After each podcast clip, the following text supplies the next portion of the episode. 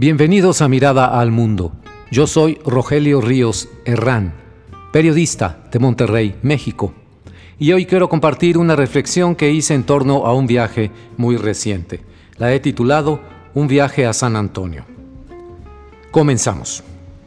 Tuve oportunidad de viajar con la familia y amigos a San Antonio, Texas, en Estados Unidos, durante el fin de semana en el que se celebró allá en ese país el Mother's Day o Día de las Madres.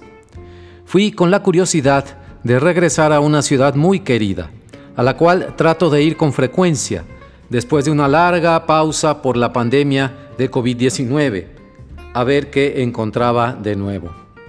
Bueno, aquí van mis impresiones así, abuelo de pájaro. Número uno, de inmediato me sigue sorprendiendo que la ciudad de San Antonio no detiene su crecimiento ni descuida lo que ya ha crecido.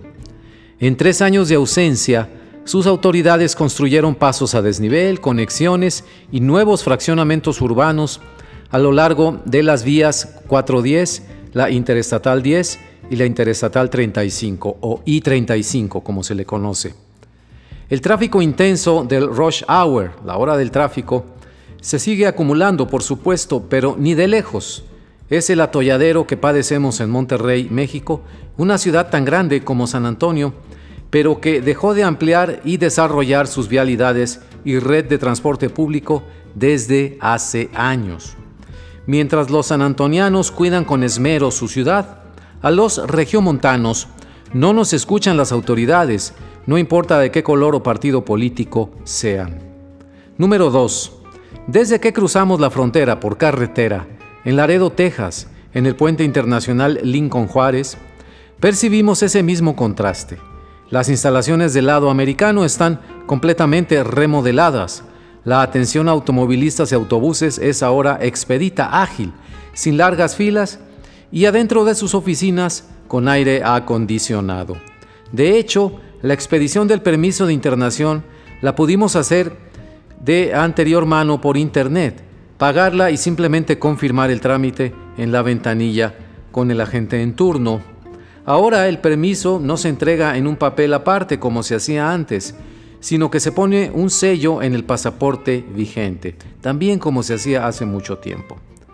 Número 3. Durante el camino entre Laredo y San Antonio, pudimos ver que en diferentes puntos, eh, Cotula, por ejemplo, se agregaron conexiones a la I-35 para entrar y salir a esa población o para conectar con otros caminos.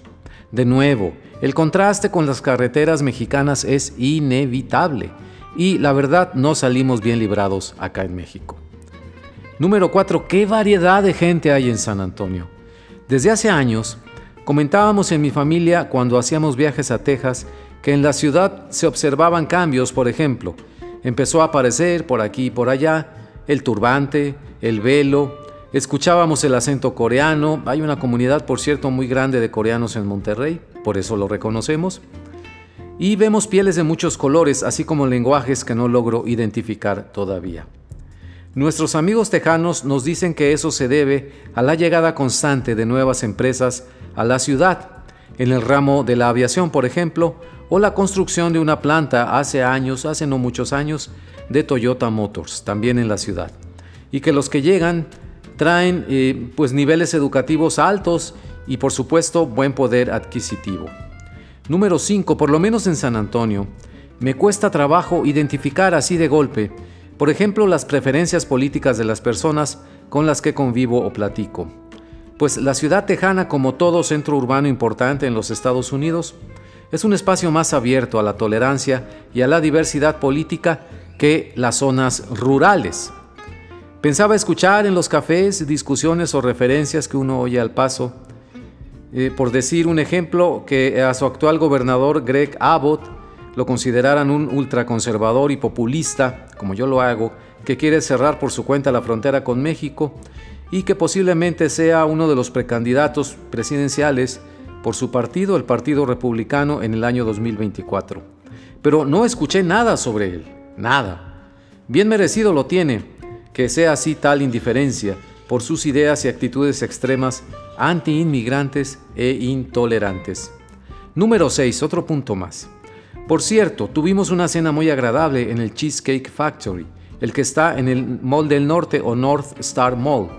Sí, el que tiene las botas vaqueras gigantes, ahí junto a la avenida 410. Estuvimos ahí con la familia de amigos muy queridos con quienes hicimos el viaje y fue la verdad una convivencia mucho muy agradable. La cena y la atención muy cortés de Jennifer la mesera estuvieron de maravilla, los precios razonables y el lugar, por supuesto, lleno a reventar. De la misma manera veía en las avenidas muchos restaurantes con buena asistencia de comensales día y noche, aunque algunos lugares conocidos de antes habían cerrado ya, saldos del cierre por el coronavirus. Comparado con Monterrey, hay una similitud en el hecho de que tejanos y regiomontanos nos volcamos a la calle y a nuestros restaurantes favoritos en cuanto pudimos, pues nos hacía mucha falta la convivencia en público. Número 7. La tienda de Costco a la que habitualmente vamos, ubicada sobre la I-10, a un ladito de la Universidad de Texas en San Antonio, estaba llena de clientes el sábado al mediodía. Prácticamente nos fuimos a refugiar por el calorón que hacía. Y en su pequeña estación de gasolina había una larga fila de automóviles. Conseguimos todo lo que buscábamos en esa tienda. Y noté una vez más que en las tiendas de la misma cadena en Monterrey, de la cadena Costco, el surtido de mercancías está por debajo, muy por debajo, de la variedad de artículos que vemos en Texas. Desconozco el motivo. Número 8. Finalmente, volver a San Antonio después de tres años, saludar a doña Emma y sus benditos 95 años de edad, a sus hijos, que somos familia con, con ellos, y palpar el pulso de esta ciudad tejana, que no solo sobrevivió a la pandemia, sino que no detuvo su crecimiento, me dio, la verdad, la verdad, mucho gusto. En Monterrey apenas nos empezamos a reponer muy penosamente del golpe mortal y económico del coronavirus. De hecho, la pandemia todavía no concluye en México y sigue siendo incierto el rumbo de la economía, aunque la Sultana del Norte ha pasado por épocas muy duras y ha sobrevivido. Si San Antonio, Texas, nos pone el ejemplo a los regiomontanos, sigamos ese rumbo de trabajo, pragmatismo y sentido común de los tejanos. Muchas gracias.